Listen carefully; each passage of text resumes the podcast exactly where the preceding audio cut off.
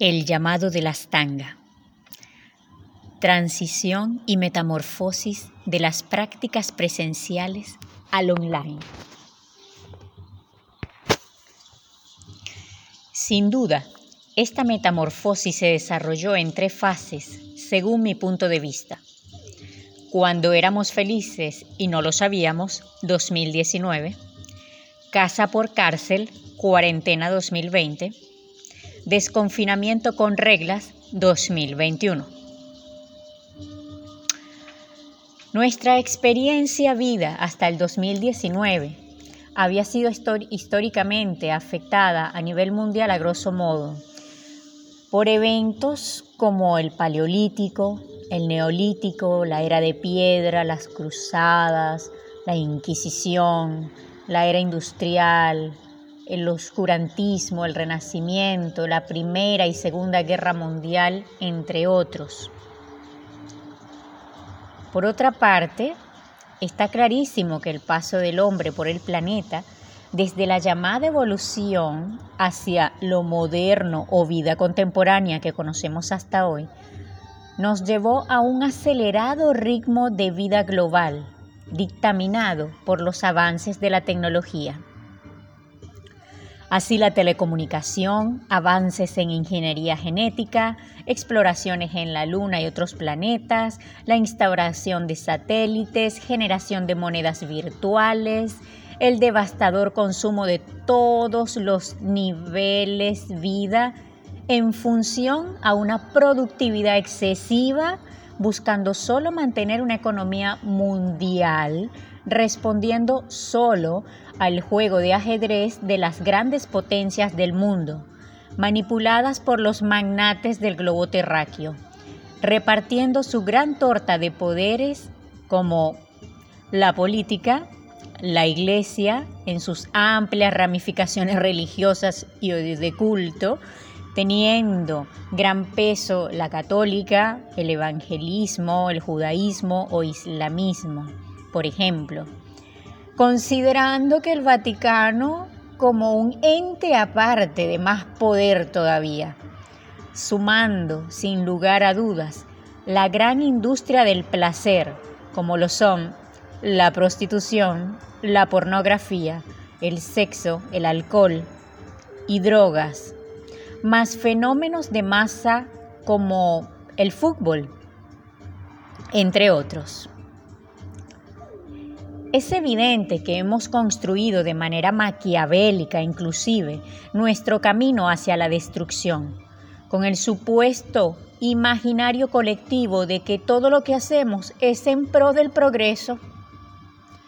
Experiencia bien escrita en la literatura contemporánea, en trilogías de obras de teatro como Contra la democracia, contra el progreso, contra el amor, del catalán Esteve Soler.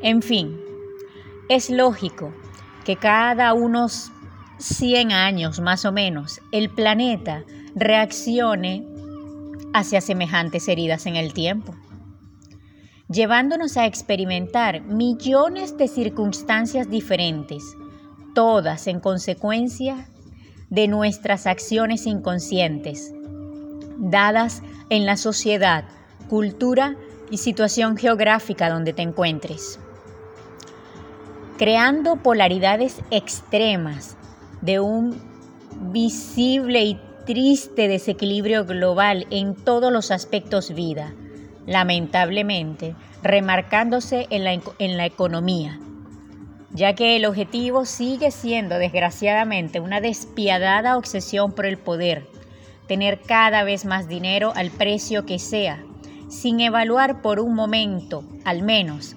¿Dónde ha quedado el valor humano y el verdadero concepto de abundancia universal en, en armonía y respeto con la naturaleza del universo? Sin importar en lo absoluto el desbalance económico entre los distintos pueblos existentes del planeta. Por lo tanto, enfocándonos en nuestra forma de vida experimentada desde estos patrones y sistemas patriarcales, sociopolíticos, económicos, en los que hemos crecido como humanidad, sin detenernos intentando superar el récord en tiempo reloj hombre, sin importarnos ese valor tiempo humano, natural, que surge desde el polo contrario, que sería entonces la relajación, respetar nuestros biorritmos y buscar una coherencia con nosotros mismos desde un estado más orgánico del ser. Es inevitable que hayan llegado los días del cambio, en el que, como diría mi abuela, le quitaron el biberón al niño. En culturas como la tierra donde me tocó crecer, Venezuela, vivimos por muchos años navegando en la ignorancia, disfrutando de nuestros tesoros naturales, incluyendo por supuesto los recursos no renovables, como el petróleo, destacándonos por esa abundancia desproporcionada con su valor, simplificándonos la vida en hijos de teteros de petróleo, pañales desechables y facilitas craft, como solía decir yo misma desde niña, cuando observaba desde mi ingenuidad cómo todo fluía como por arte de magia. En contraposición, siempre con nuestro surrealismo latinoamericano incomprensible, de realidades veramente precarias, más de rico corazón. Incrementando así la violencia e inseguridad social como un hecho local normalizado hasta llegar a extremos como los que se viven hoy. Volviéndote un hombre o una mujer con conductas paranoicas colectivas completamente normalizadas desde un estado de supervivencia o modus alerta y reacción automática agresiva y de defensa constante en la cotidianidad. Y desde las sociedades más avanzadas, como les gusta nombrarlas, entonces ocurre lo mismo, pero desde otras perspectivas y dimensiones diversas, como por ejemplo los estados depresivos que se agudizan en medio de ese vacío interior que solo ha sido repleto desde lo material. Desde un enfoque solo racional y de elevados niveles de productividad, generando por otro lado, desde el intelecto culto, el deprave en conductas más psicópatas, manipuladoras, como la pedofilia excesiva, el maltrato psicológico, el crimen y mafia organizada, etc. Todo llevándonos por consecuencia a una descanalización gigante de nuestra energía, desgastándonos y restando la calidad de vida como humanidad trayéndonos de vuelta a la misma reflexión global, que además, como viajera, he experimentado en todos los lugares por donde me ha tocado andar, siempre, tristemente, observando lo mismo. Un inmenso desequilibrio ecológico, ambiental, social, económico, brutal, diferencias y discriminación de raza, social, política, religiosa, de género sexual, etc. Además, normalizados en el tiempo como una conducta colectiva reactiva natural. A este fenómeno yo le llamo la analogía realidad de los siete pecados capitales, la soberbia, la avaricia, la lujuria, la ira, la gula, la envidia y la pereza, que si los, que si los trasladamos a la filosofía yógica, serían los siete chakras y o puntos energéticos del cuerpo. Trabajando cada uno de estos aspectos del ser en lo que llamamos las ocho ramas del yoga, es decir, llamas, códigos morales o sistemas de normas éticas, ni llama, purificación personal y estudio o disciplinas personales, asanas, las posturas, pranayama, la liberación de la respiración, prayahara, control de los sentidos, danara, concentración en un punto específico o artículo, dhyana, meditación profunda en el objeto. Intentando desarrollar nuestros niveles de conciencia, en principio, de nuestro cuerpo físico en busca de esa armonización entre el cuerpo, la mente y el espíritu. Y luego explorar niveles de conciencia más elevados en armonía con el otro, con el todo y con el universo en su totalidad, más trabajados desde la meditación zen, por ejemplo. Al iniciar ese trabajo personal de ir hacia adentro, conectar con la fuente creadora, inevitablemente transitarás por todas las memorias tiempo de tus ancestros correspondientes a la geografía de donde provengas, y también te alinearás con las memorias y sabiduría ancestral universal de todos los tiempos planeta, como los mayas, los incas, los aztecas, los toltecas, los celtas, toda la filosofía oriental o asiática donde nos encontraremos con este camino yógico, entre otros. De modo que esta primera transición de cuando éramos felices y no lo sabíamos, es un llamado a un despertar de conciencia consciente, valga la redundancia del término. De permitirnos revolucionar nuestro cerebro, de reformatearnos e intentar al menos de hacerlo diferente, dando un valor más justo y más humano a esta experiencia sagrada de vivir. Sin embargo, entiendo que romper paradigmas no es algo que se logra en un abrir y cerrar de ojos, o como quien dicen de la noche a la mañana, ya que es todo un trabajo profundo en nuestras ondas cerebrales para primero cambiar su frecuencia, empezar a funcionar de manera distinta hasta que se asimile el aprendizaje y más tarde se produzca el cambio. Por lo que nos sometieron a una cuarentena, llevándonos al encierro, al encuentro con el otro desde tus seres más cercanos, siendo estos con o los que te tocó convivir y vivir este proceso en su momento condenándonos al teletrabajo, facilitándonos nuestras herramientas desde las plataformas virtuales, dando rienda suelta a la era digital de manera masiva, desde el confort de no tener que moverte ni salir de casa para trabajar o querer ver a alguien, ya que ahora todo sucedía a través de la pantalla de tu smartphone permaneciendo más tiempo sentados con nuestros ordenadores o con el televisor. Sin embargo, sigue siendo, sigue habiendo, perdón, gente sin internet en el mundo y no por eso han dejado de existir, al menos no para la Pachamama. Y muchos aún sin acceso a internet por el factor dinero, y otros desconectados de la realidad y quizás más conectados a su realidad interna. Por fortuna, sigue existiendo diversidad en todo.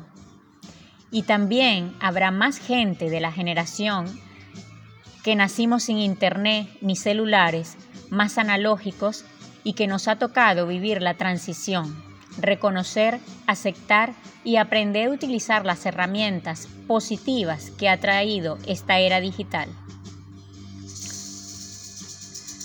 como ha sido a nivel pedagógico enfrentar la marea global, el aprendizaje a través de plataformas online, un universo total y completamente nuevo para mí. No obstante, puedo rescatar de mi propia experiencia que el tener que enfrentar la rehabilitación de mi brazo desde el no movimiento en su totalidad me llevó a conectar con mi voz y mis ganas de expresarme creando espacios virtuales de supervivencia o respuesta a la realidad, como Aquí ahora con Mari, una emisión de cinco minutos de temas diversos generados desde la realidad pandémica, jugando desde la ironía, el humor, la crueldad, el absurdo y la energía vital, el amor. Del lado de la pedagogía, me tocó enfrentar y dar el paso hacia las clases online.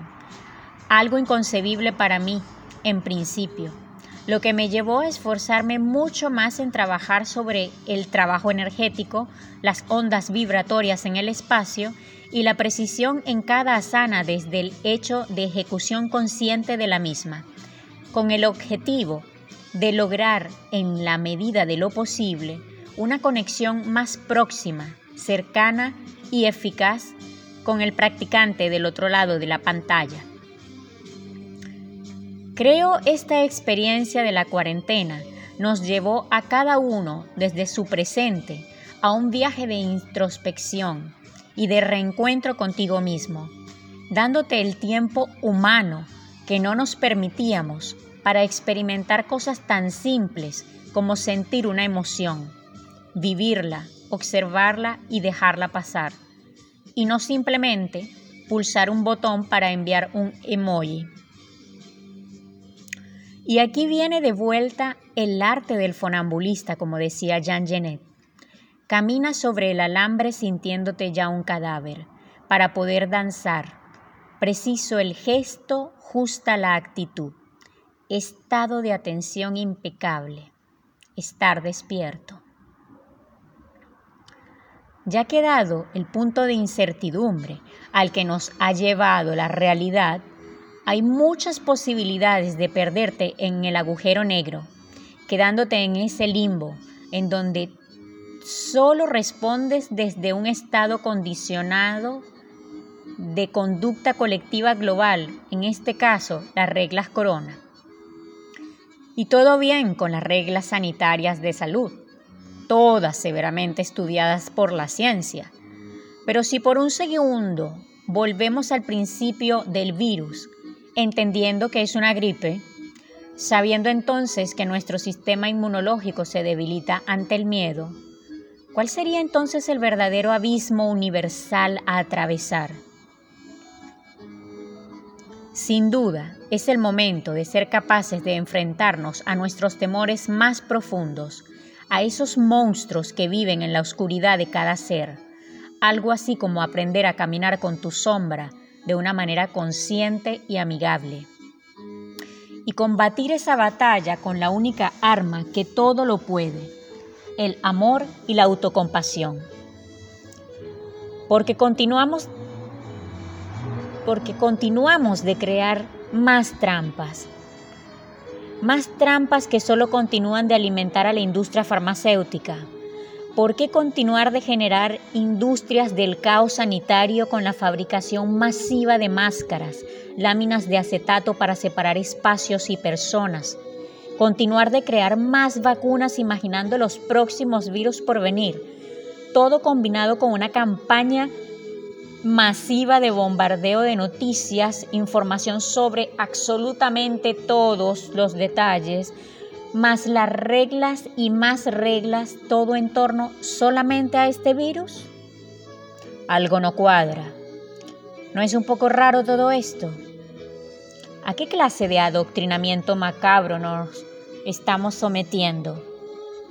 Meditemos. Nuestra capacidad de autodestrucción es algo que no deja de sorprenderme. Tampoco he comprendido por qué somos capaces de ser más veloces imaginando escenarios negativos que positivos. Mas si me detengo y lo pienso, creo es por lo mismo, el miedo. Y allí vuelvo a mi reflexión quizás simple, pero al menos así lo veo yo. Y si intentamos hacerlo diferente, aunque sea intentándolo con las cosas que repetitivamente hacemos cotidianamente, que sabemos que no nos hacen bien. Empezar por cultivar nuevos hábitos, por muy pequeñitos que parezcan.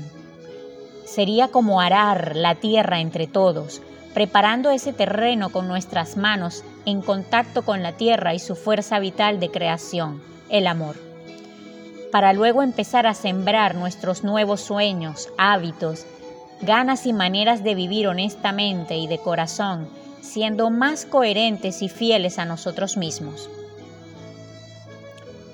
Y sí, ya sé que navegamos en mares de contradicción e incomprensión de nosotros mismos, que esa ha sido la crisis existencial que vivimos todos desde el encierro literal y metafórico al que nos llevó la cuarentena. Mas de alguna manera siento que ha sido la factura que nosotros mismos generamos como especie humana hacia el planeta por nuestro caminar inconsciente. Y ha llegado la hora de hacernos cargo y no continuar de lanzar la pelota al otro, o de buscar culpables, o de ser tu propio verdugo. Quizás es tal vez más simple escucharnos tomarnos ese espacio, tiempo, vida para estar finalmente con nosotros mismos desde un estado más justo, más amoroso, más armónico y en equilibrio. Los chicos fueron los que, los chinos, perdón, los chinos fueron los que me llevaron siempre a trabajar la quietud desde el equilibrio. Fue uno de los estados que experimenté con el antipodio. Después de tres meses desesperada, enfadada y pataleando cada día de intentarlo e intentarlo y no conseguir que girara el paraguas sobre mis pies, con su único lema repetitivo, diario de enseñanza, mira, aprende y practica. Y por si fuera poco, tenía que observar a las niñas chinas que son como una especie de extraterrestres mutantes naturales capaces de mantener cinco paraguas en equilibrio y movimiento sobre sus pies y manos. Yo a duras penas a mis 32 años logré poner en equilibrio y movimiento sobre mis pies un solo paraguas. ¿Y saben cuál fue la respuesta de los chinos? Esto se aprende en cinco años de práctica. Tú solo estarás en la escuela un año. La única diferencia entre tú y las chinas es que ellas son niñas y tú una adulta, lo que significa que eres libre de intentar completar tú sola los cuatro años de práctica restante para conseguirlo. Eso dependerá solo de tu disciplina rigurosa, tus ganas, paciencia y voluntad para lograr tu objetivo si verdaderamente así lo quieres. La técnica ya la conoces y la has experimentado, aun cuando todavía solo haces un paraguas. Este viaje de aprendizaje es libre. Solo tú decidirás cuándo emprenderlo o cuándo y cómo continuarlo. Definitivamente palabras sabias.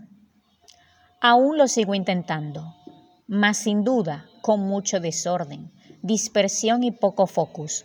Lo único que he tenido como cualidad natural que me favorece es que cuando lo hago me conecto en totalidad con ellos como me enseñaron. Y lo hago desde esa intensidad y sentimiento de conexión con el aquí y ahora que me enseñaron los chinos. Así que creo eso es lo único que hasta ahora he logrado conseguir. Y que después de China nunca más me sometí a una disciplina tan rigurosa en ninguna práctica en mi vida.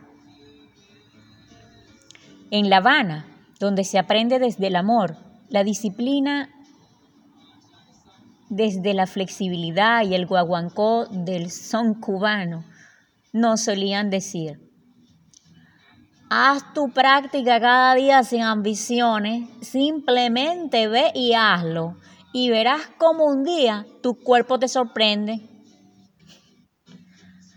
La primera vez que logré mantener el paraguas en equilibrio sobre mis pies, lo estaba haciendo y no lo podía creer. Parecía que no tenía que hacer absolutamente nada, solo estar en el aquí y ahora conectada con el objeto sobre mis pies en quietud.